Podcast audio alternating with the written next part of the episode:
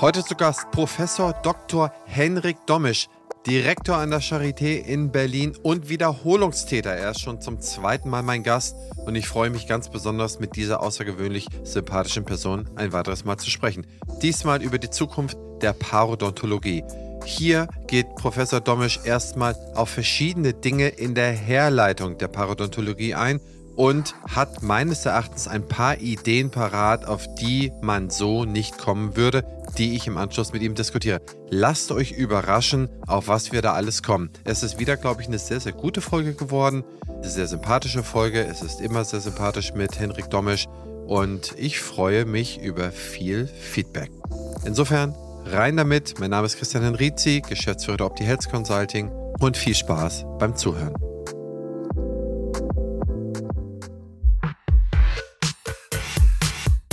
Herzlich willkommen zum Praxisflüsterer Podcast Staffel 8 Zukunft der Zahnmedizin, die Thesen der dentalen Vordenker.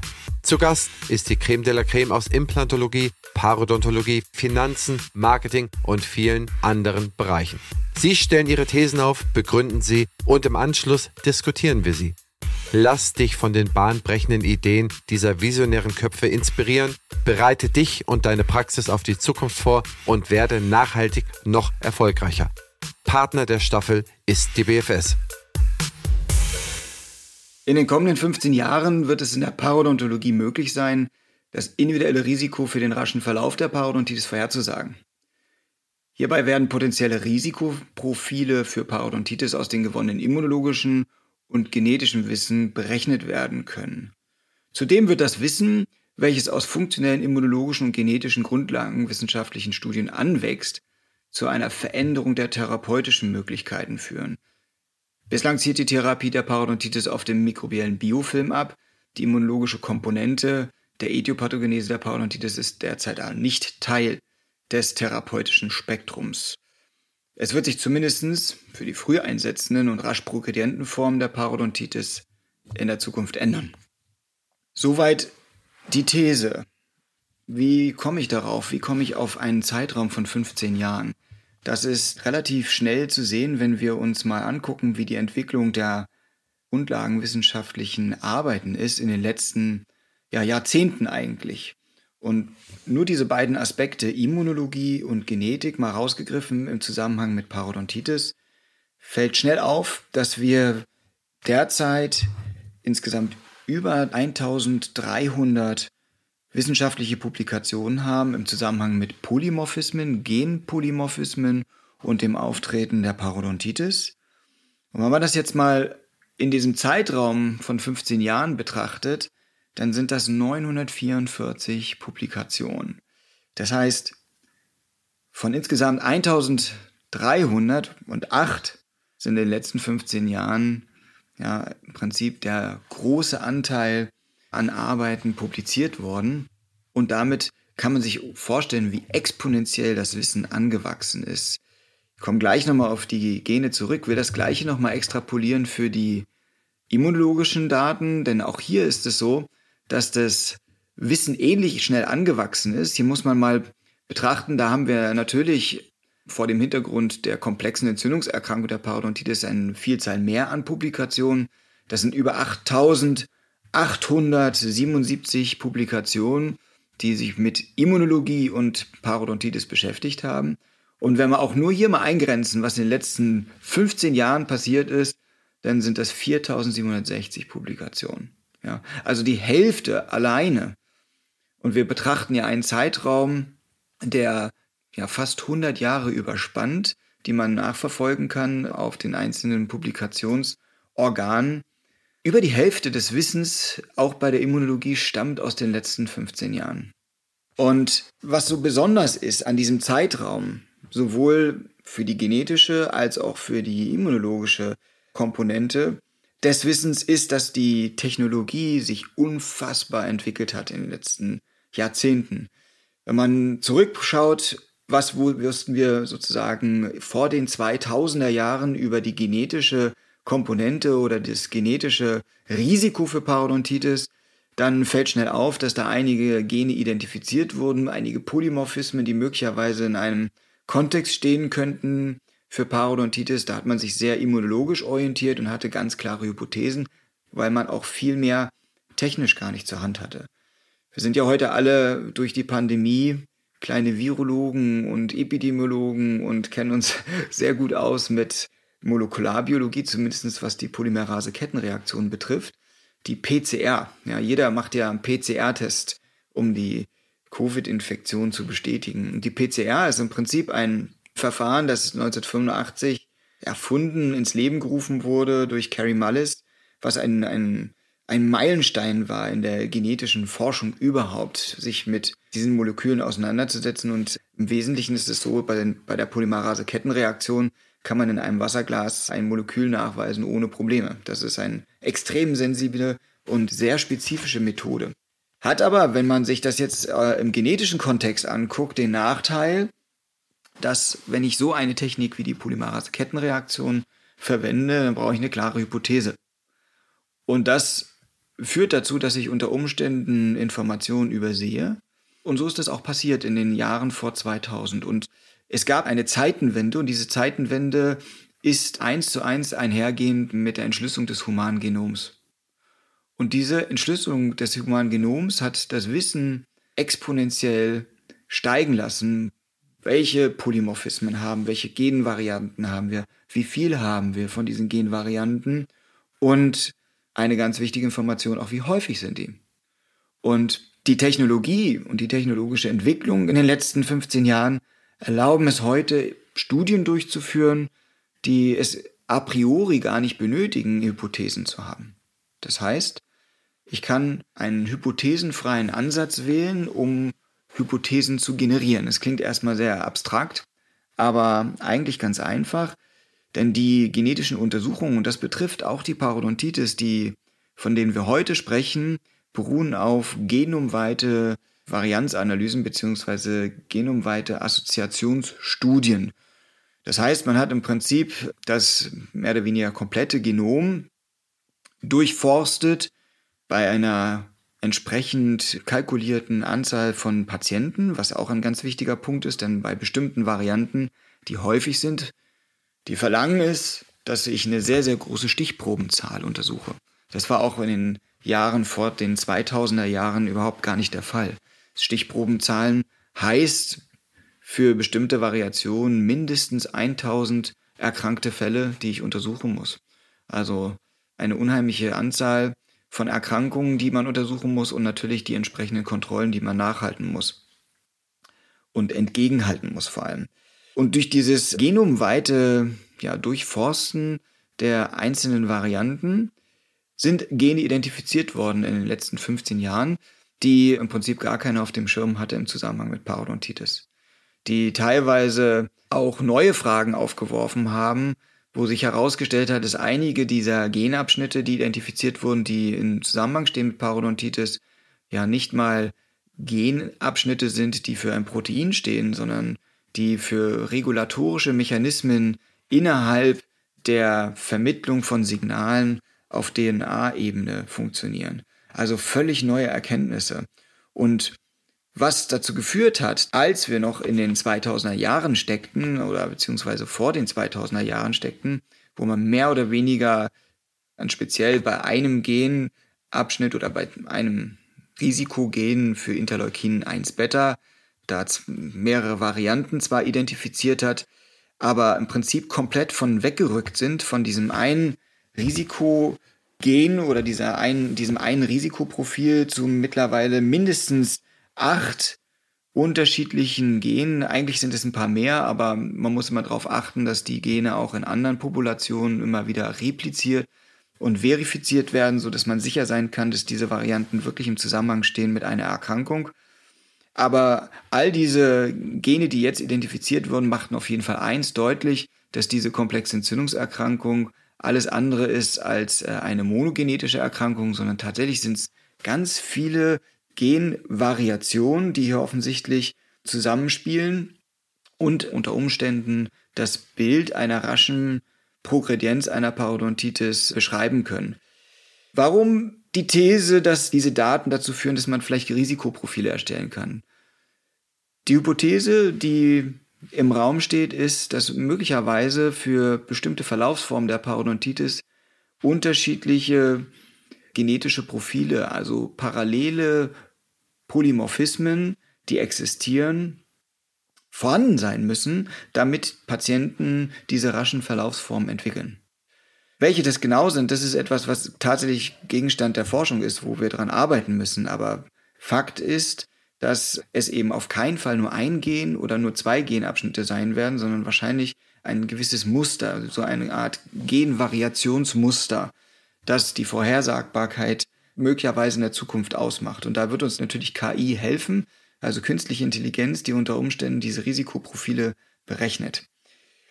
Dennoch ist das, ist das Zukunftsmusik, die schon realistisch erscheint. Wie gesagt, wenn man sich nur allein den Wissenszuwachs der letzten 15 Jahre anschaut, realistisch erscheint, aber auf jeden Fall beinhaltet, dass all diese Gene, die identifiziert sind, von denen wir heute Ideen haben, wo sozusagen die Hauptschaltstelle dieser Varianten hinführt. Also mit anderen Worten, welche Funktion oder welche veränderte Funktion diese Varianten auslösen bei den Patienten.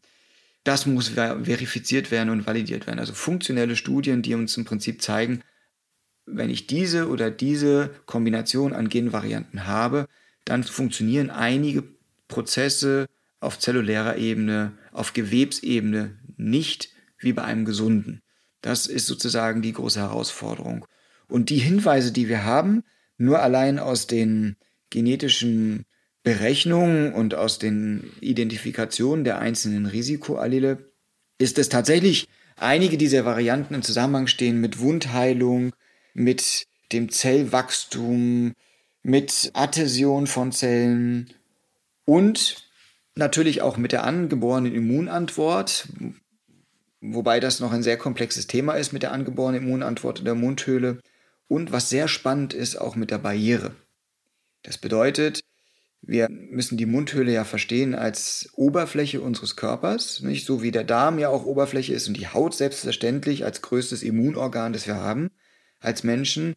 So ist äh, natürlich die Mundhöhle ebenfalls Oberfläche unseres Körpers und die Barriere unserer Mundhöhle ist ziemlich ausgeklügelt und das bringt uns nämlich genau in den nächsten Punkt, nämlich die Immunologie.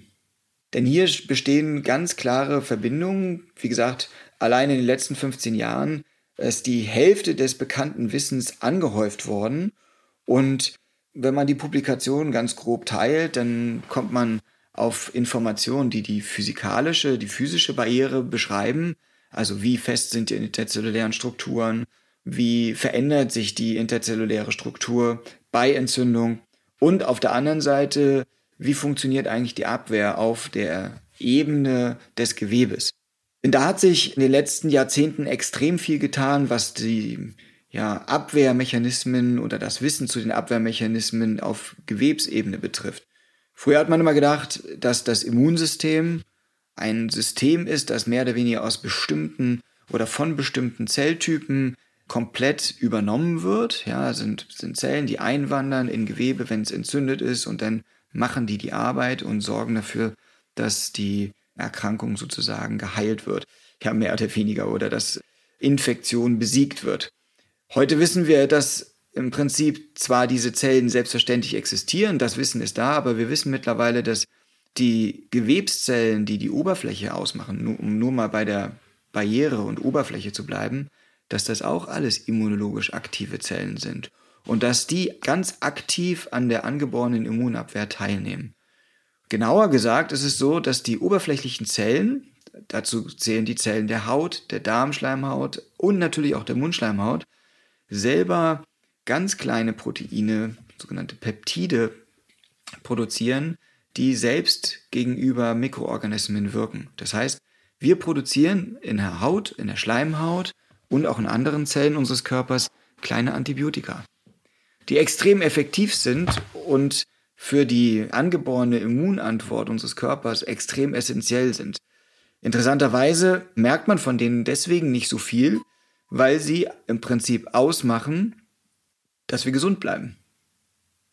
Das ist der, der große Schlüssel für die große Abwehrleistung unseres Körpers, sowohl die Haut als auch die Schleimhäute, wenn wir uns überlegen, wie unsere Haut exponiert ist jeden Tag, egal wo, wir fassen überall kontaminierte Oberflächen an. Nichts ist steril in der Regel in unserer Umwelt und trotzdem ist unsere Haut ja nicht permanent infiziert. Und das gilt für die Mundhöhle auch. Wenn wir uns überlegen, was wir benutzen, wir müssen uns ja nur mal vorstellen, wir gehen ins Restaurant, da liegt das Besteck auf dem Tisch All das ist nicht steril, wir stecken es im Mund und wir werden nicht sofort krank. Woran liegt das? Und das liegt an einer extrem ausgeklügelten Abwehrleistung. Und hier verbinden sich die großen Aspekte genetische Forschung und immunologische Forschung, denn einerseits sind Genvariationen identifiziert worden, die mit dieser besonderen Abwehrleistung unseres Körpers im Zusammenhang stehen. Wir wissen nicht genau, was natürlich diese Genvariation ausmacht. Ja, haben wir zu viel von diesen Peptiden, haben wir zu wenig von diesen Peptiden, haben wir vielleicht andere, die produziert werden, haben wir dysfunktionale Peptide, die produziert werden.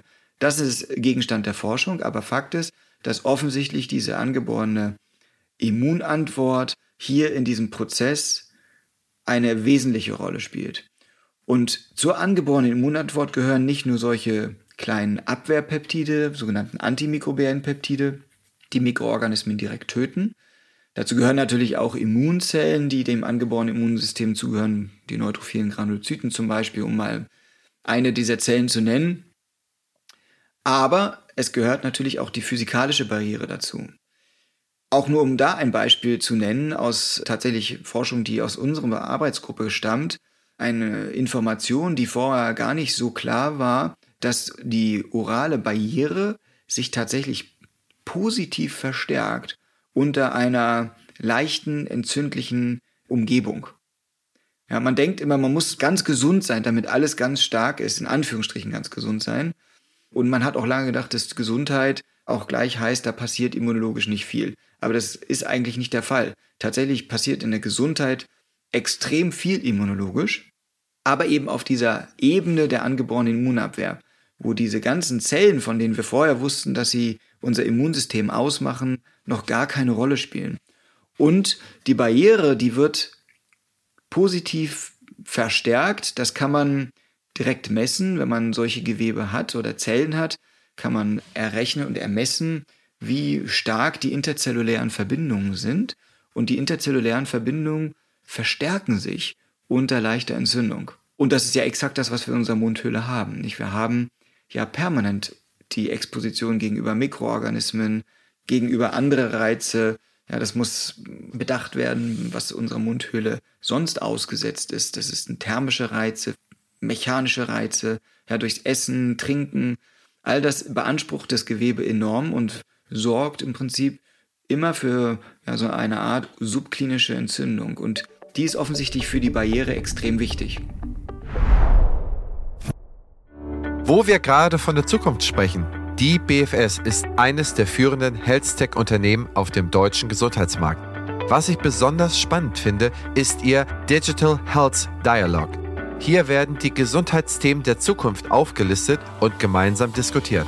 Auch ich bin dabei und stelle meinen Gästen daraus Fragen, wie zum Beispiel, wie wird die Digitalisierung dein Arbeiten verändern oder wie ticken die Patienten und Patientinnen von morgen. Mach mit und trage deinen Teil dazu bei, die Digitalisierung patientenfreundlich und praxisnah zu gestalten, damit die Medizin von morgen zum Vorteil für alle wird. Zu finden ist diese unter meinebfs.de-dhd. Ich wiederhole, meinebfs.de-dhd. Sie sind Zahnmedizinerin und möchten Ihr betriebswirtschaftliches Know-how verbessern haben aber keine Zeit und Lust auf lange Anreisen und verpasste Zeit mit der Familie, geschlossene Praxis und dergleichen. Mit unserem Fernstudium zum Dental Manager lernen Sie komplett digital und wann Sie möchten. Sie lassen sich von namhaften Referenten der Dentalbranche schulen, bequem von zu Hause aus. Mehr Informationen und Anmeldemöglichkeiten finden Sie unter www.dentalmanager.online. Ein passendes Ergänzungsformat zum Praxisflüsterer ist Küste und Kiez mit meiner Co-Host Dr. Anne Heitz. Wir beantworten Fragen in 15 bis 20 Minuten und immer und stets Dienstag früh in eurem Podcast-Player. Ihr Charme, mein Gepolter. Ich glaube, das ist unterhaltsam. Hört doch einfach mal rein. Der letzte Teil der These. Warum glaube ich, dass wir dieses Wissen nutzen können, um später die Therapie besser auszurichten? Bislang ist die Therapie der Parodontitis sehr, sehr stark gegen den Biofilm gerichtet. Ja, das heißt, wir entfernen den Biofilm mechanisch und in ganz bestimmten Fällen, gerade bei diesen raschen Formen der Parodontitis, die auch sehr junge Patienten betreffen können, benutzen wir noch Antibiotika. Also alles zielt auf den Biofilm, auf die Mikroorganismen, auf sozusagen den Trigger der Entzündung zu eliminieren oder zumindest zu reduzieren. Was ja auch im Großen und Ganzen ganz gut funktioniert, aber wir sehen, dass die immunologische Komponente einen extrem hohen Stellenwert hat in der Verlaufsform der Parodontitis. Und besonders, und das ist ja Teil der These, betrifft das jetzt ja die rasch und sehr früh einsetzenden Formen der Parodontitis. Denn da ist es so, dass wir ganz anders als bei den anderen Formen eben eine relativ kleine Exposition gegenüber Mikroorganismen sehen. Das heißt, wenn wir bei dem Patienten nachschauen, wie viel Masse an Biofilm eigentlich da ist, dann ist das in der Regel relativ wenig. Aber die immunologische Antwort ist oft sehr fulminant. Der Knochenabbau geht ganz rasant. Die Zähne gehen früher verloren bei diesen Patienten. Und die Frage ist natürlich, wie passiert das? Und da ist die immunologische Komponente ein ganz, ganz wichtiger Punkt und Hinweis. Und das Wissen hierzu, wie das Immunsystem, die immunologische Antwort auf die Entwicklung des Biofilms einwirken kann hat sich in den letzten Jahrzehnten auch komplett gewandelt. Ja, wir wissen mittlerweile, dass unsere Immunantwort die Entwicklung des Biofilms ebenfalls modifiziert und zum negativen Entwickeln auch hinführen kann. Das ist ein völlig neues Wissen. Daher ist die Frage, können wir durch gezieltes Eingreifen in der Immunantwort möglicherweise diesen Verlauf zumindest verlangsamen oder vielleicht sogar stoppen. Und da gibt es einige Hinweise, die uns zeigen, dass ein gewisser Eingriff tatsächlich positive Effekte hat. Ich will ein Beispiel nur nennen. Wir wissen bei der Parodontitis, dass die auflösenden Mechanismen, die sogenannten Prozesse der Resolution, entweder ganz schlecht oder gar nicht mehr funktionieren. Das heißt, jede Immunantwort, die wir haben in unserem Körper, hat gleichzeitig einen Prozess, der parallel läuft, der dafür sorgt, dass die Immunreaktion wieder aufgelöst wird. Also es gibt sogenannte Resolutionsprozesse und Resolutionsmediatoren. Wie die Entzündungsmediatoren Entzündung auslösen, sorgen die Resolutionsmediatoren dafür, dass die Entzündung sich auch wieder auflösen kann. Ja, und so unterscheidet man akute Resolution, das ist das, was im Gesunden passiert, chronische Resolution bei ja, schon länger andauernden Entzündungsprozessen und dann, wenn gar keine Resolution mehr auftritt. Ein tolles Beispiel aus der Wissenschaft sind tierexperimentelle Untersuchungen, die gezeigt haben, dass wenn ich aus diesem Resolutionsportfolio bestimmte Mediatoren rausnehme, zum Beispiel Resolvine, und die Tiere so a priori mit diesen Resolvinen behandle, dann haben die tatsächlich weniger Knochenverlust als die anderen Tiere, die nicht sozusagen parallel behandelt wurden.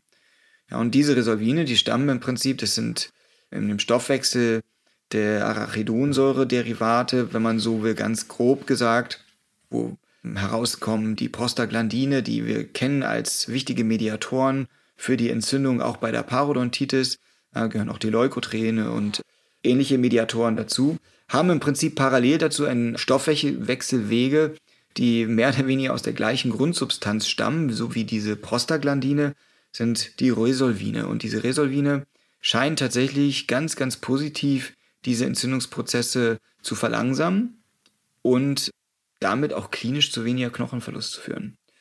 Die Frage ist nur, wie kriegen wir es in den Menschen?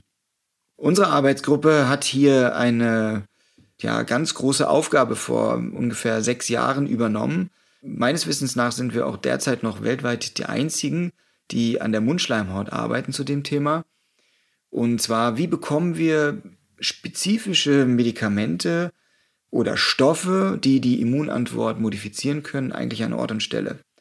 Ja, das ist natürlich schwierig. Wie bekomme ich lokal ein Medikament appliziert und dort auch transportiert, wo ich es haben möchte? Und wir arbeiten dort an Nanocarrier. Das sind im Prinzip, wenn man so will, Botenmoleküle, Polymere, die ganz speziell dahingehend designt sind, dass sie Medikamente aufnehmen können und relativ zügig in Zellen eindringen können. Wir sind derzeit in Zeitbereichen für die Aufnahme in orale Zellen um die 30 Sekunden bis eine Minute. Ja, das kann man sich vorstellen. Ich habe solche kleinen Nanocarrier in einer Lösung mit einem spezifischen Medikament und nehme quasi eine Mundspüllösung, so wie man es sonst auch kennt, wenn man sich vielleicht die Zähne geputzt hat und hinterher nochmal ausspült und kann durch 30 Sekunden eine Minute spülen die Medikamente lokal an Ort und Stelle bringen. Mit dem großen Vorteil, dass diese immunologisch wirksamen Medikamente eben nicht den anderen Kreislauf durchlaufen. Also wenn ich die normal oral einnehmen würde als Tablette, dann haben wir natürlich auch immer alle systemischen Nebenwirkungen zu erwarten und zu befürchten, die solche Medikamente auslösen. Da denken wir mal an immunmodulierende Medikamente, die zum Beispiel in der Krebstherapie angewendet werden. Das sind natürlich Medikamente, die enorme systemische Nebenwirkungen haben und das wollen wir auf gar keinen Fall. Insofern ist die topische, also lokale Applikation solcher Medikamente unglaublich spannend und wird unter Umständen all diese Probleme auch nicht hervorrufen. Großer Vorteil dieser Carrier-Systeme ist, dass sie sehr intelligent ausgerüstet werden können. Gerade bei der Parodontitis ist es so, wir haben ja über Knochenverlust gesprochen, das ist ja das Leitsymptom sozusagen der Parodontitis, ist ein Prozess, der durch Enzyme ausgelöst wird, Proteasen, die dafür sorgen, dass die Gewebe sich sozusagen abbauen. Und das heißt also, diese Entzündung ist in Gegenwart von diesem Enzym. Und diese Carrier können so klug ausgestattet sein, dass sie die Medikamente nur dann freisetzen, wenn diese Enzyme auch vor Ort sind. Also unglaublich kluge Carrier-Systeme. Und natürlich sind wir dort am Anfang, aber was wir in den letzten sechs Jahren geschafft haben, was wir in den letzten sechs Jahren für Weiterentwicklungen haben an diesen Carrier-Systemen, unser ganz aktuelles, um hier vielleicht mal so ein bisschen ganz brandneue Forschung zu berichten, unser ganz aktueller Nanocarrier oder Delivery-System, wie wir es heute eher nennen wollen, ist sozusagen so effektiv, dass es nicht nur extrem rasch in die Zellen reinkommt und ins Gewebe, sondern auch noch ganz ohne eine zusätzliche medikamentöse Beladung antiinflammatorisch wirkt. Diese Erkenntnis war, war sehr, sehr spannend, dass das in der Mundhöhle oder im Mundhöhlengewebe tatsächlich funktioniert. Es gibt da einige Voruntersuchungen mit ähnlichen äh, Molekülen wie die, die wir verwendet haben bei Mäusen, die Schuppenflechte hatten. Und auch dort hat man gesehen, dass diese antiinflammatorische Wirkung dieser Carrier funktioniert. Und das konnten wir jetzt für die Mundhöhlengewebe auch zeigen. Also mit anderen Worten, die Entwicklung, die wir jetzt allein für diese Carrier sehen, in den letzten, ja, sagen wir mal, fünf Jahren, wenn ich das hochrechne und vergleiche mit der Entwicklung der letzten 15 Jahre aus dem immunologischen Wissen oder aus dem genetischen Wissen, was ich anfangs gesagt habe, dann ist, glaube ich, der Zeitraum von 15 Jahren durchaus realistisch, dass wir entweder oder in der Lage sind, also Risikoprofile zu berechnen, vorherzusagen, schon jungen Menschen ja im Prinzip entsprechende prophylaktische Systeme mitgeben zu können, zu versuchen, diese Parodontitis, wenn sie rasch und früh eintritt, aufzuhalten zu einem Zeitpunkt, wo im Prinzip noch nicht so viel Knochen verloren gegangen ist oder vielleicht sogar gar kein Knochen verloren gegangen ist. Und vielleicht sogar so weit gehen, dass wir immunologisch modifizierende Substanzen haben, sage ich jetzt mal. Es müssen ja gar nicht unbedingt Medikamente sein, die es erlauben, sogar dauerhaft hier prophylaktisch gegenzuwirken. Das wäre die Vision und vielleicht auch in einem Zeitraum von 15 Jahren zumindest realistisch eine ja, Strategie entwickelt zu haben dafür. Soweit würde ich diese These mal begründen wollen. Ja, Professor Domisch, vielen Dank für die These und für die Begründung. Ich habe mir sehr, sehr viel mitgeschrieben, wo ich gerade mal direkt wieder reinspringen muss. Das ist ja auch schon anderthalb Jahre her oder knapp zwei Jahre her von unserem ersten Gespräch. Ich werde unser erstes Gespräch nochmal in die Shownotes packen. Da kann man mal hören, wie der Stand seinerzeit war. Und Sie haben gerade zum Schluss gesagt, was in den letzten fünf Jahren bei den Nanocarriern passiert ist, wenn man das mal so ein bisschen extrapoliert auf die nächsten 15 Jahre, dass man da einen guten Eindruck bekommt. Aber da komme ich zum Schluss drauf. Zum Beginn an wollte ich chronologisch einfach mal in den Punkt reingehen, Immunologie und Prothetik und die Forschungsgebiete der Zahnmedizin. Sie haben ja quantitativ aufgeführt, wie viele Veröffentlichungen da gemacht worden sind und wie viele da auf die Paro gefallen sind. Das zeigt doch, dass das eigentlich bei FAR das größte Forschungsgebiet in der Zahnmedizin sein muss. Oder ist der quantitative Vergleich da nicht, nicht hilfreich? Das, glaube ich, kann man so nicht direkt miteinander vergleichen. Die Zahnmedizin ist ein Fach, das sich einfach komplett entwickelt hat. Vielleicht muss man sogar so weit gehen, dass auch dieser Begriff Zahnmedizin vielleicht gar nicht mehr so aktuell ist. Ja, vielleicht ist orale Medizin oder ähnliche Begriffe hier sinnvoller, denn anders als es in den vergangenen ja, Jahrhunderten war innerhalb der Zahnmedizin, wo es ja eigentlich eher eine Art Reparaturmedizin war, wenn man das jetzt mal ganz böse formuliert, hat sich das extrem entwickelt und auch die anderen Fächer der Zahnmedizin haben sich extrem weiterentwickelt.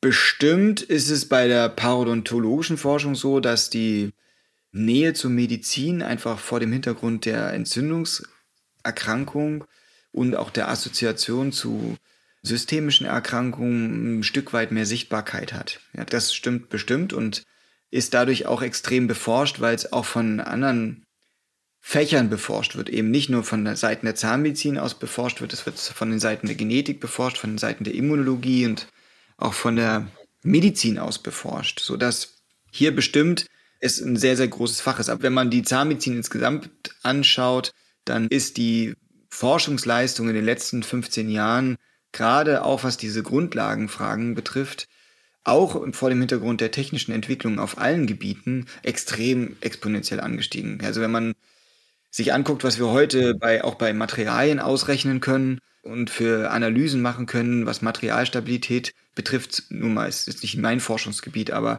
auch da ist enorm viel passiert. Gucken wir uns nur mal Implantate an. Ja, was ist da passiert?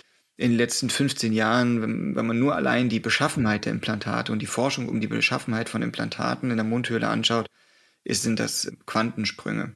So, vor dem Hintergrund, glaube ich, ist die Zahnmedizin insgesamt ein Fach, das wissenschaftlich extrem nach vorne schreitet und vor allem die biologischen Komponenten in jedem Teil der Forschung, deswegen habe ich die auch alle genannt, auch die Implantate und auch die Biowerkstoffe oder die Werkstoffe, die verwendet werden, werden auch von anderen Fächern der Zahnmedizin vor immunologischem Hintergrund untersucht. Das heißt, man schaut sich an, reagiert die Schleimhaut anders, wenn Keramik oder wenn Metall angrenzend liegt.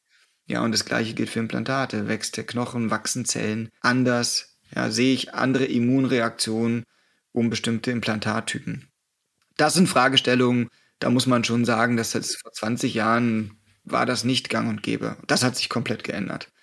So, die Parodontologie ist, wie gesagt, vor dem Hintergrund des, der großen, auch systemischen Interaktion mit anderen Erkrankungen, ja, besonders Diabetes oder kardiovaskuläre Erkrankungen natürlich auch allgemeinmedizinisch von großem Interesse hat. Vielleicht da insgesamt mehr Sichtbarkeit. Aber wie gesagt, die gesamte Zahnmedizin ist extrem forschungsaktiv.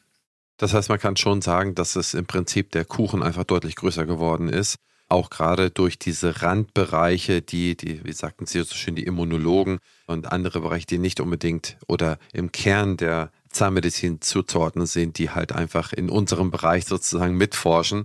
Und da haben Sie gesagt, dass da ein wesentlicher Punkt die sogenannte Zeitenwende, die Entschlüsselung des humanen Genomes gewesen ist.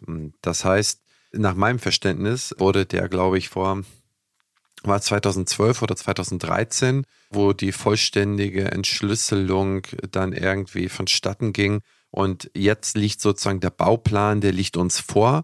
Und was wir jetzt machen ist, also sage ich das richtig oder bitte, bitte korrigieren Sie mich. Wir haben einen Bauplan und jetzt schauen wir, wo der Mensch oder wo man von diesem Bauplan abweicht oder wo es irgendwelche Auffälligkeiten gibt, die sozusagen nicht zum Bauplan passen und was man dagegen tun kann.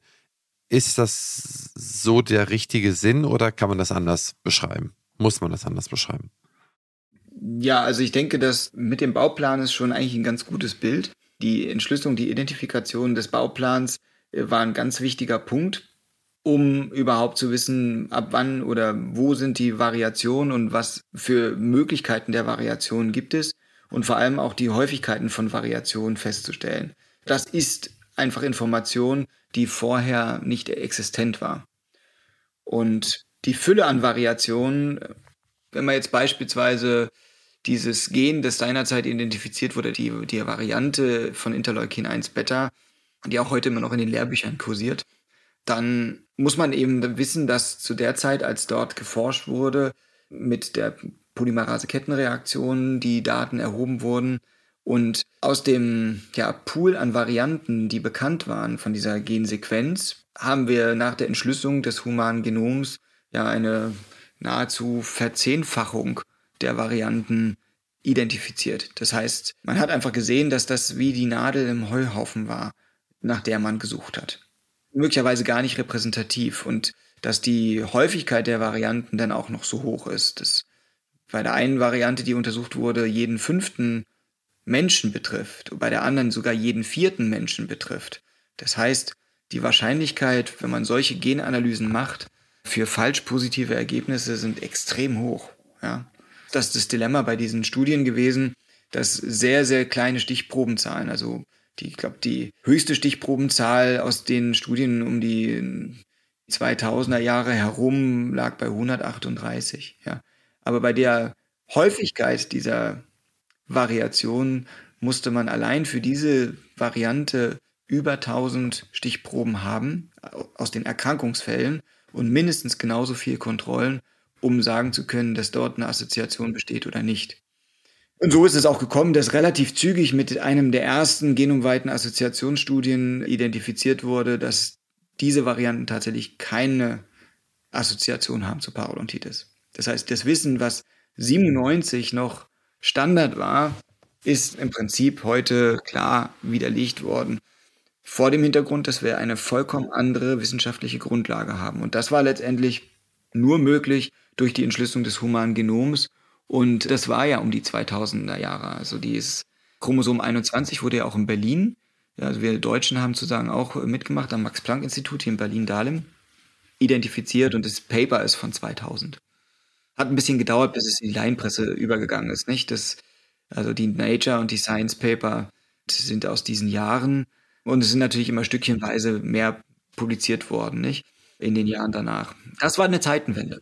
Ja, Wahnsinn, Wahnsinn. Und dann haben Sie gesagt, was ja auch sehr eng damit in Zusammenhang zu bringen ist, oder logischerweise eigentlich die Konsequenz daraus.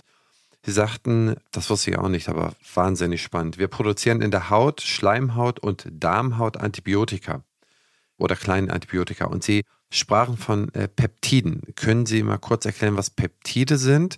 Und danach würde ich ganz gerne darüber sprechen, ob es nur die Haut, Schleimhaut und Darmhaut ist oder ob es im Prinzip überall im Körper das gibt. Das heißt, ist die Schleimhaut was Besonderes oder ist es nur eine von ganz, ganz, ganz, ganz vielen Dingen, die diese Peptide produziert? Ja, also das ist in der Tat ein sehr spannendes Thema. Wie gesagt, ich bin ja auf diese These auch gekommen, weil wir uns natürlich mit beiden Forschungsgebieten Genetik und Immunologie sehr viel beschäftigen bei uns. Und dass die identifizierten Gene, die ich jetzt im Einzelnen auch gar nicht aufzählen möchte, weil es sind Abkürzungen und Namen von Genen, die, die teilweise völlig nichtssagend sind, vielleicht für die allermeisten. Das spielt auch gar keine große Rolle, aber was eben so spannend ist, dass diese in einem Zusammenhang stehen mit Wundheilung, Reparation, Zellzyklus, mit der angeborenen Immunabwehr und Barriere. Und der Punkt Barriere und Immunabwehr bringt uns eben auf diese antimikrobiellen Peptiden. Seitdem ich, seit 20 Jahren arbeite ich an diesen antimikrobiellen Peptiden und der Expression. Tatsächlich ist es so, wer produziert die und was sind die? Das war die Frage. Erstens, Peptide sind im Prinzip wie Proteine. Also Proteine bestehen aus vielen Aminosäuren, die unterschiedlich gefaltet sind und erfüllen Funktionen. Und diese Peptide beschreiben dasselbe, nur dass die Aminosäureanzahl wesentlich kleiner ist. Das sind um die 100 Aminosäuren, mehr sind das nicht, sind diese Peptide lang und die sind speziell geformt und können auch ringförmige Strukturen annehmen. Wir nennen sie liebevoll Antibiotika oder körpereigene Antibiotika, weil sie im Prinzip ähnlich wirken. Sie haben eine Abwehrfunktion, die sie ausüben, die es ihnen erlaubt, in die Membran von Bakterien einzudringen. Und durch die spezifische Ladung dieser Peptide erkennen sie auch ausgerechnet diese Bakterienmembran und eben nicht unsere körpereigene Membran, weil die Ladung anders ist. Und aufgrund dieser Ladung können sie eindringen in die Membran und ändern dann ihre Ausrichtung und beim Ausrichten innerhalb der Membran von diesen Mikroorganismen zerreißen die. Oder es werden kleine Poren gebildet und damit entsteht Osmose. Ja, das heißt, das Zellinnere des Mikroorganismus strömt aus und es stirbt. Das ist im Prinzip das, was passiert. Die Membran wird aufgebrochen und dadurch stirbt der Mikroorganismus. Das sind im Prinzip ganz kleine Proteine mit wenigen hundert Aminosäuren lang, die direkt in die Membran eindringen können, denn durch die Änderung ihrer Ausrichtung aufgrund der Ladung können sie, wie gesagt, die Bakterien töten. Das ist eine der Funktionen, die sie haben und wir haben in unserem Körper ganz unterschiedliche dieser Peptide, die von unterschiedlichen Zelltypen produziert werden. Die Haut und die Schleimhäute produzieren eine ja, ganze Reihe dieser Proteine, vor allem die sogenannten Beta-Defensine, die dazugehören. Und ja, auch andere ja, Peptide. Es ist eine unglaubliche Anzahl von unterschiedlichen Peptiden. Und einige dieser Peptide sind auch Teil unseres Immunsystems, wo man erst später festgestellt hat, dass die eben nicht nur Mediation ausmachen, sondern auch in der Lage sind, Bakterien zu töten. Und dadurch ist der Blumenstrauß an unterschiedlichen Peptiden, die die Haut und Schleimhaut bildet, extrem groß und bildet damit ein unterschiedliches Spektrum ab. Warum brauchen wir diese unterschiedlichen? Warum reicht nicht eins aus? Einige davon werden permanent produziert. Das humane Beta-Defensin 1 zum Beispiel gehört zu diesen konstitutiv produzierten Peptiden, die quasi immer da sind. Egal ob gesund sozusagen oder nicht. die sind, oder ob Exposition oder nicht. Und dann gibt es Peptide, um auch mir mal bei den Defensinen zu bleiben, Beta-Defensin 2, das wird nur produziert, wenn auch ein, eine Challenge da ist, ja, bei bestimmten Bakterientypen. Und so ist es so, dass die unterschiedlichen Peptide, die unsere Haut und Schleimhaut produziert, entweder mehr gegen Pilze auf der Haut oder Schleimhaut agieren, mehr gegen Gram-positive Bakterien oder mehr gegen Gram-negative Bakterien, mehr pathogene Bakterien sozusagen wirkt. Und dadurch wird die Vielfalt auf Haut und Schleimhaut in einem symbiotischen Gleichgewicht gehalten. Das muss man sich so vorstellen, denn wir wissen ja, dass die Entfernung von Biofilmen oder die Entfernung von Mikroorganismen sowohl auf der Haut als auch der Darmschleimhaut ja gar nicht gut ist für uns. Wir brauchen ja diese Exposition gegenüber den, dem symbiotischen Biofilm. Aber um die Symbiose aufrechtzuerhalten, brauchen wir natürlich irgendeinen Kontrapunkt. Und das ist exakt die Aufgabe dieser Peptide, durch die vielfältige Expression in den Geweben auch vielfältige unterschiedliche Arten von Mikroorganismen adressiert. So, aber es sind nicht die einzigen Zellen. Wir wissen, dass auch Immunzellen wie die neutrophilen Granulozyten, die habe ich genannt, die produzieren zum Beispiel die Alpha-Defensine, um mal, mal nochmal ein anderes dieser antimikrobiellen Peptide zu nennen. Auch dort vier unterschiedliche Alpha-Defensine Alpha-Defensine werden auch in der Darmschleimhaut ganz spezielle gebildet, in ganz speziellen Zelltypen der Schleimhaut des Darms, von denen man ja weiß, dass es sehr immunologisch aktive Zellen sind. Aber man hat sie auch gefunden in Knochenzellen zum Beispiel, diese antimikrobiellen Peptide. Und da ist natürlich die Frage, was für Aufgaben erfüllen sie dort? Denn normalerweise sollten Mikroorganismen ja nicht in den Knochen eindringen. Dafür haben wir unsere Barriere, die das verhindern soll. Und der Punkt ist, dass diese antimikrobiellen Peptide, die wir haben, sehr, sehr häufig Doppelfunktionen haben. Das bedeutet, die greifen auch in andere Mechanismen ein, die wieder die Wundheilung beeinflussen, um ein Beispiel dieser Prozesse zu nennen, aber haben auch damit zu tun, ob Zellen sich vermehren. Man hat auch einige Hypothesen, die beschreiben, dass eine bestimmte ja, bestimmte Typen dieser antimikrobiellen Peptide auch mit Krebsentstehung im Zusammenhang stehen können. Das heißt, die Eigenschaften dieser Peptide ist extrem vielfältig. Für die oralen Gewebe haben wir festgestellt, auch in einer Humanstudie, das ist ganz interessant, an ähm, Probanden, die sich einen gewissen Zeitraum nicht die Zähne geputzt haben, kann man die Entzündung studieren. Das ist erlaubt in der Zahnmedizin, weil man diese Entzündung auch wieder komplett auflösen kann. Und das haben wir gemacht und haben bei den Probanden exakt nachverfolgt in kleinen Gewebsstücken, die wir analysieren konnten, wie diese antimikrobiellen Peptide sich in ihrer Expression und ihrer Produktion verändern. Und was wir festgestellt haben, ist, dass die Produktion über die gesamte Zeit der Entstehung der Entzündung ansteigt. Und zwar so lange ansteigt, solange wir klinisch noch die Entzündung gar nicht richtig wahrnehmen können. Und sobald die Entzündung klinisch wahrnehmbar ist, jeder Patient kennt es, Zahnfleischbluten, das ist das klinische Phänomen, das dann passiert, fängt an, diese Produktion wieder abzufallen. Das heißt, ab einem gewissen Punkt, ab einer gewissen Konzentration vermutlich dieser Peptide im Gewebe, haben die ihre Aufgabe als Aufrechterhalter der Homöostase, der gesunden Symbiose sozusagen erledigt oder können es nicht mehr weiter leisten, wenn also der Biofilm zu übermächtig wird und werden abgelöst von dem adaptiven Immunsystem, also von anderen Zellen, die dem Immunsystem zugeordnet sind. Und möglicherweise ist dieser Konzentrationsanstieg im Gewebe gleichzeitig auch der Faktor, der mehr diese Mediatorfunktion innerhalb des Gewebes triggert. Man weiß, dass diese Peptide bestimmte Immunzellen in einen aktiven Zustand überführen können. Extrem wichtige Zellen, die dafür verantwortlich sind, dass die Kommunikation zwischen dem angeborenen und dem adaptiven Immunsystem funktioniert. Das sind sogenannte dendritische Zellen. Und die können von antimikrobiellen Peptiden in einen aktiven Zustand überführt werden über spezifische Rezeptoren. Sodass wir eigentlich sagen können, dass diese Proteine oder Peptide extrem vielfältig sind, dass wir viele dieser Aufgaben noch gar nicht ausreichend kennen. Die Frage, wie exakt die gesunde Homöostase funktioniert, eine extrem wichtige Frage ist, um zu verstehen, wie können wir eigentlich Gesundheit unterstützen aus der Sicht des Kranken und aus der Sicht des Gesunden, wie können wir Gesundheit erhalten, ja, also Prävention.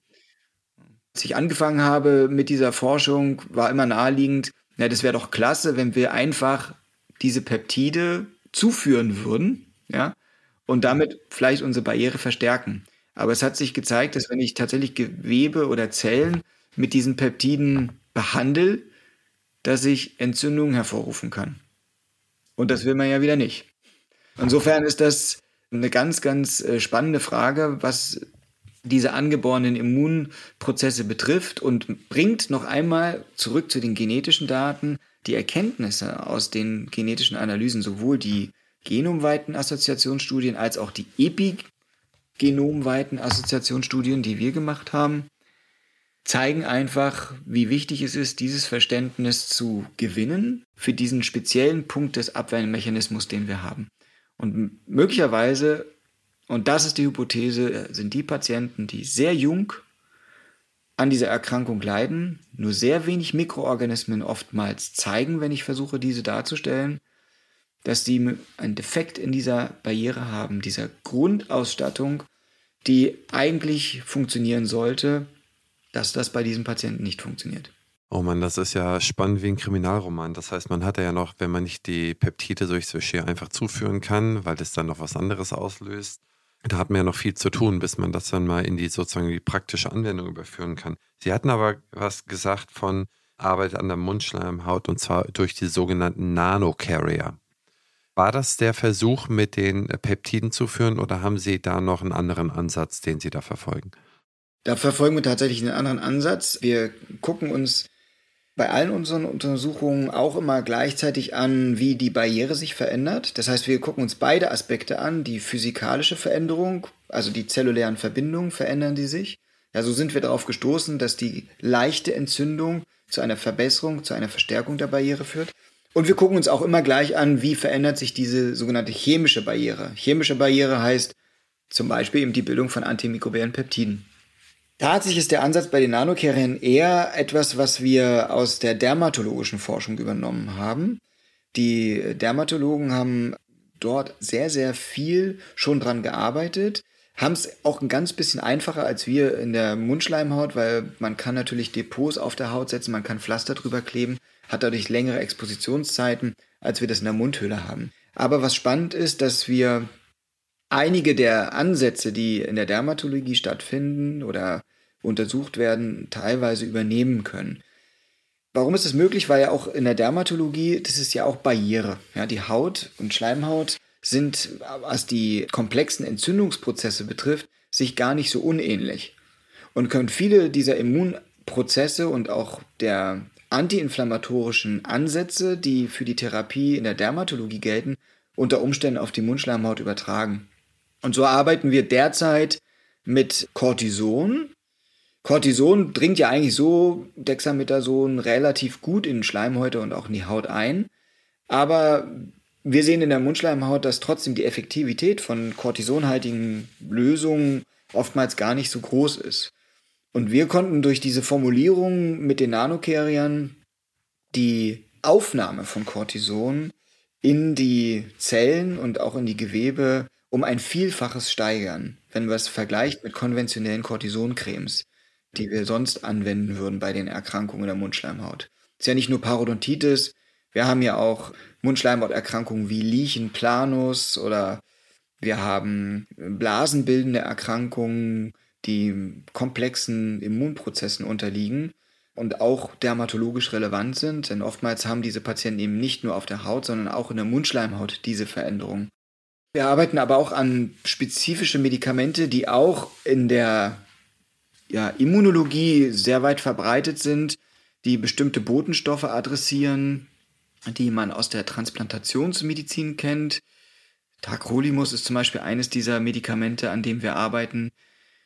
Diese spezifischen Medikamente adressieren ganz bestimmte Immunwege und Mediatorwege in den einzelnen Geweben. Und das Ziel ist es, durch spezifisches Reduzieren von bestimmten Immunantwortketten hier eine bessere Heilung zu erzielen. So dass sozusagen unser Ansatz derjenige ist, dass wir zunächst versuchen, die Effektivität der Aufnahme von Medikamenten zu steigern im Gewebe. Das ist Nummer eins. Das haben wir schon zeigen können in dem direkten Vergleich mit dem Dexamethason. Und jetzt im zweiten Schritt geht es um die Implementierung von ganz spezifischen Medikamenten, die in der Allgemeinmedizin tagtägliche Anwendung finden, die aber in der Mundhöhle für eine lokale Anwendung viel zu starke, viel zu nebenwirkungsbehaftete Medikamente wären, für die topische Anwendung aber vielleicht durchaus relevant sein könnten und damit auch die systemischen Nebenwirkungen denn nicht mehr zu befürchten sein würden. Aber wie gesagt, wir haben auch Nanokere, die so von sich aus schon antiinflammatorisch wirken, was natürlich noch spannender ist. Ja, dadurch hat man keine weitere Komponente, die man einschleusen muss in die Gewebe. Und äh, dieser Nanocarrier äh, im Speziellen ist sogar noch komplett bioabbaubar. Das heißt, dieser Nanocarrier zersetzt sich, der lagert sich nirgends an, was ja immer die Sorge ist bei all diesen Nanoprodukten, egal aus welchem Bereich, dass man die Sorge hat, es lagert sich vielleicht irgendwo an im Körper und sorgt vielleicht andernorts für adverse Effekte, Nebenwirkungen, die man gar nicht haben möchte durch diese Nanocarrier. Das ist, so wie es hier aussieht, ausgeschlossen, weil diese sich komplett abbauen und ausgeschieden werden. Also das ist sehr spannend. Oh Mann, oh Mann, oh Mann. Bevor ich an meine abschließende Frage komme, die sich dann auf die Praxis und auf die Anwendbarkeit bezieht. Ich weiß, dass Sie gesundheitlich immer sehr darauf achten, was Sie essen und was Sie zu sich nehmen. Und da wollte ich mal ein paar Geheimtipps von Ihnen abstauben. Wie machen Sie das, dass Sie immer noch so jung und gesund aussehen und dass Sie dieses ganze Pensum so abreißen können? Haben Sie da irgendwie so ein paar Tipps oder was sollte man beachten? Ich meine, Sie beschäftigen sich ja jetzt auch sehr, sehr viel mit der Mundschleimhaut. Was sollte man sich jetzt nicht in den Mund reintun, was besonders negativ ist? Haben Sie da so ein paar Dinge, die dir hilfreich sind? Das ist sicherlich auch eine genetische Komponente, dass ich noch nicht so viele graue Haare habe. Aber ist es schon richtig. Ich achte sehr darauf, wie ich mich ernähre oder die ganze Familie sich ernährt, ehrlich gesagt. Wir gucken alle darauf. Ich hatte ja schon mal berichtet, ich darf dieses Geheimnis vielleicht verraten, die fünf Zutaten-Komponente.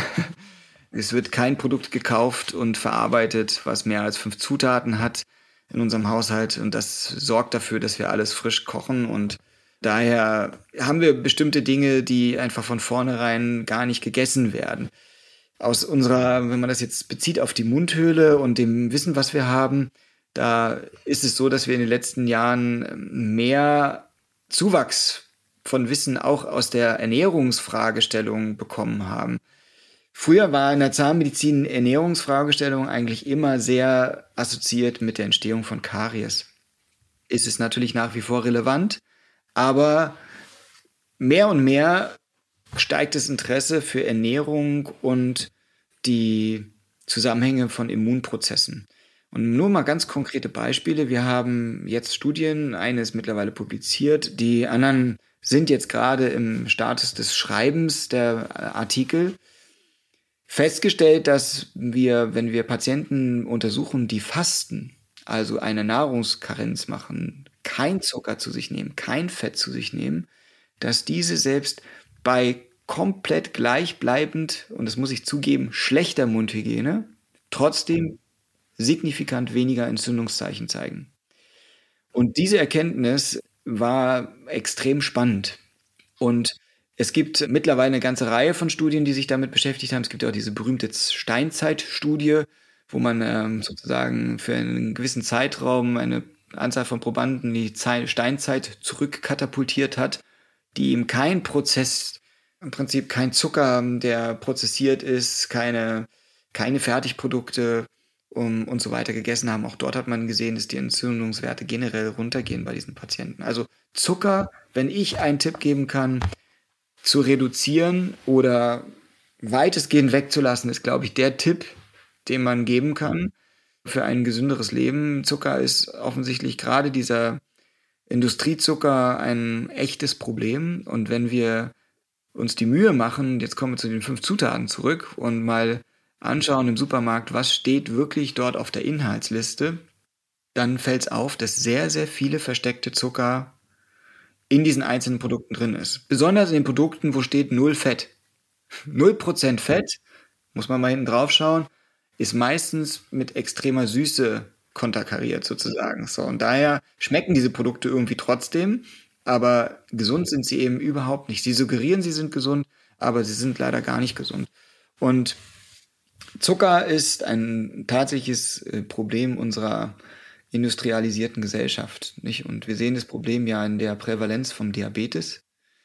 Die Dunkelzahl der nicht diagnostizierten Diabetiker ist extrem hoch und es ist extrem auffällig, wie viele junge, also ich rede von Kindern, Jugendlichen, schon Diabetes haben. Und das ist letztendlich das Phänomen des allgegenwärtigen Zuckers. Wir haben überall die Möglichkeit, auf Zucker zuzugreifen. Es gibt da keine Restriktionen mehr.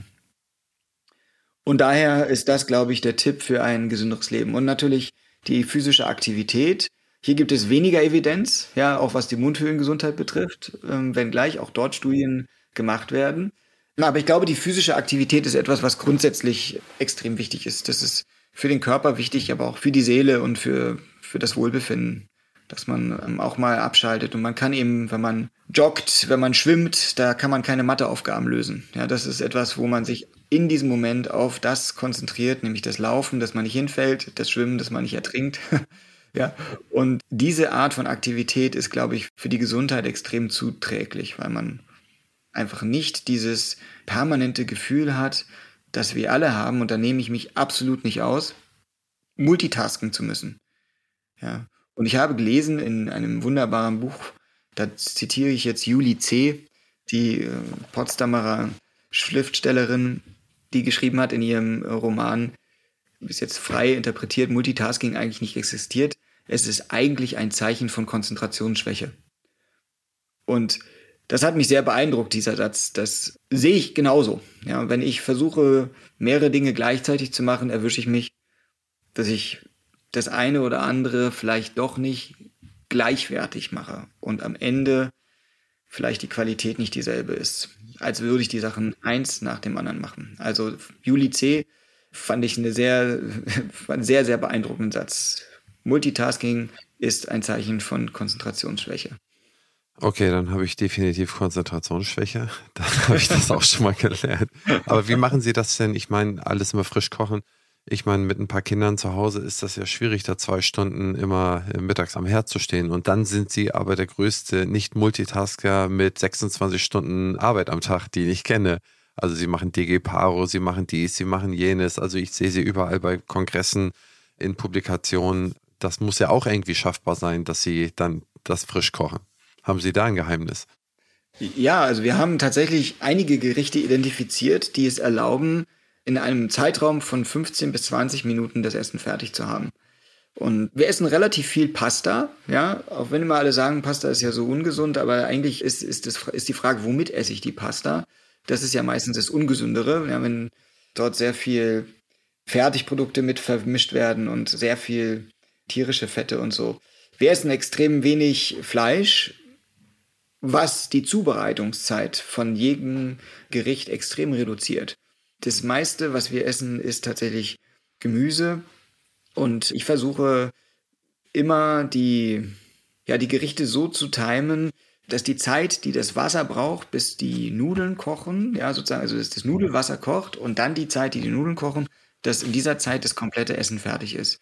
Und da haben wir einige Gerichte identifiziert. Das ist nochmal ein ganz eigener Podcast, die wir regelmäßig machen. Das sind eine ganz stattliche Anzahl von unterschiedlichen Rezepten, die tatsächlich in einem Zeitraum von 15 bis 20 Minuten zu erledigen sind. Also es kann absolut jeder und es hat auch gar nichts mit großer Kochkunst zu tun. Das sind ein paar Tricks, die wir anwenden und es ist trotzdem alles frisch. Okay, aber bin ich ja wahnsinnig gespannt. Das sollten Sie mal alles aufschreiben, wenn Sie mal irgendwann dazu kommen, in irgendeiner Zeitepoche. Ich fotografiere alles, also das schaffe ich, aber das Aufschreiben, das daran hapert es noch. okay, und die absolut ultimativ letzte Frage an Sie. Zu dem, was wir besprochen haben und was Sie an These und Begründung in unserer Diskussion aufgestellt haben, was soll der praktizierende Zahnarzt in Zukunft? Das heißt, was ändert sich für die Praxis der Zukunft? Nehmen wir jetzt mal eine Praxis nicht im Jahr 2023, sondern im Jahr 2030. Sie haben ja gesagt, was passiert in den nächsten 15 Jahren? Sagen wir mal 2035, da sollen wir langsam energieneutral sein. Was, wenn wir das mal so als Anker nehmen? Der Zahnarzt 2035, wenn Sie so ein Bild malen können, hat er andere Diagnosemethoden, wird da eine Speichelprobe abgegeben, was in den Computer reingeschoben wird und dann gibt es da irgendwie, oder was glauben Sie, wie die, die praktische Arbeit ausschauen würde? Also grundsätzlich erträume ich mir, dass wir im Jahr 2035 bei denen, die fertig werden mit dem Studium, orale Mediziner ausbilden. Und dass dieser Begriff Zahnarzt vielleicht oder dieses Zahnmedizin etwas weiter gefasst wird und man tatsächlich den oralen Mediziner versteht, auch als jemand, der insgesamt sich um die Gesundheit des Patienten bemüht. Denn wir haben in der Zahnmedizin, in der zahnärztlichen Praxis, damit gehört jeder Zahnarzt oder jede Zahnärztin dazu, haben wir einen extremen Vorteil gegenüber allen anderen medizinischen Disziplinen. Die Patienten kommen zu uns, wenn sie gesund sind. Wenn sie krank sind, dann sagen sie den Termin ab. Ja, das ist der Punkt. Die Parodontitis, natürlich ist das eine komplexe Entzündungserkrankung, aber in der Regel ist das ja keine Erkrankung, die mit Schmerzen einhergeht oder in irgendeiner Weise so wahrnehmbar ist, dass die Patienten es nicht schaffen zu kommen. So, und wenn wir überlegen, dass wir eigentlich mittlerweile in einer Gesellschaft leben, wo mit einer Selbstverständlichkeit die Kinder zum Zahnarzt gehen. Wir haben Schulzahnärzte. Das heißt, die Exposition von völlig gesunden Menschen gegenüber dem Zahnarzt ist extrem hoch. Ja? Und wenn wir überlegen und auch die Studien angucken, die ja mittlerweile schon existieren, wie es möglich ist, dass wir Diabetes identifizieren in der Zahnarztpraxis durch ganz kleine Körperflüssigkeitenproben, können wir im Prinzip auch den medizinischen Kollegen sozusagen unterstützen, hier so eine Art ja, Gesundheitspraxis auch zu sein. Also ein Weitblick eben nicht nur auf die Mundhöhle, sondern auf den gesamten Menschen bezogen, vor dem Hintergrund, dass die Patienten zu uns in sehr jungen Jahren kommen, dass sie über sehr, sehr lange Zeiträume ihres Lebens zum Zahnarzt kommen und damit eigentlich auch über diese Zeit insgesamt ganz anders betrachtet werden können. Ja, und wie gesagt, nur das Beispiel Prädiabetes oder Diabetes, Prädiabetes ist ja die Frage, ob es existiert, aber nur die Frage Diabetes, Identifikation in der Zahnarztpraxis ist heute schon realistisches Szenario. Das ist leistbar und, und unproblematisch und wäre auch vor dem Hintergrund von Krankenkassenkosten, wenn man an Prävention denkt, fantastisch, wenn das der Zahnarzt zweit oder die Zahnärztin 2035 leistet. Die Diagnosen, die werden sich nicht groß ändern, das glaube ich nicht. Wir werden die ein oder andere Erkrankung mehr sehen. Ja, Patienten werden mehr Zähne im Mund haben. Im höheren Alter, das sehen wir heute schon den Trend ganz deutlich. Dadurch entsteht eine größere Prävalenz an Wurzelkaries, was man früher nicht so hatte. Das wird sicherlich ein Phänomen sein, das auch 2035 viele noch bewegt. Parodontitis wird auch nicht weg sein. Aber was wir vielleicht haben, ist, so wie Sie auch sagten, Speicheltests oder andere Körperflüssigkeiten, die es erlauben, ja, ganz spezielle Analysen zu machen, die eventuell Risikoprofile offenlegen. Und gerade wenn wir jetzt überlegen, wir kennen Immunkomponenten, die offensichtlich extrem entscheidend sind für unsere Gesundheit und für die Aufrechterhaltung der gesunden Homöostase. Und im gleichen Atemzug, im gleichen Prozess dieser angeborenen Immunantwort kennen wir genetische Varianzen.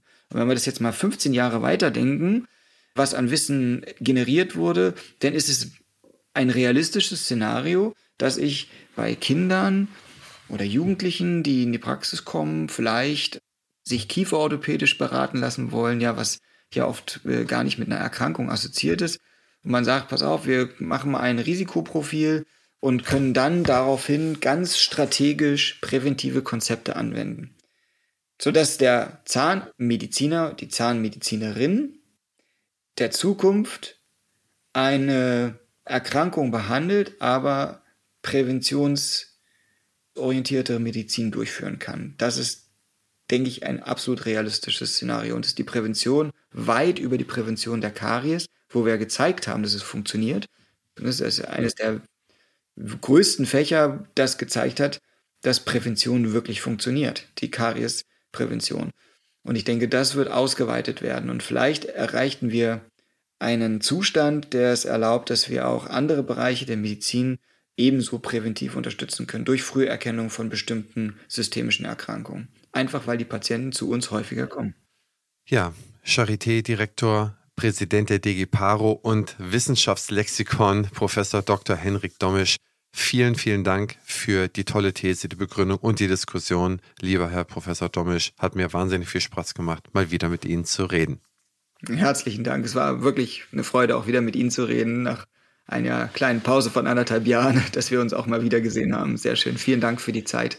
Ja, sehr gern. Ich freue mich schon auf das nächste Gespräch in anderthalb Jahren, wie wir da weitergekommen sind, um da mal immer wieder mal ein neues Update einzuholen.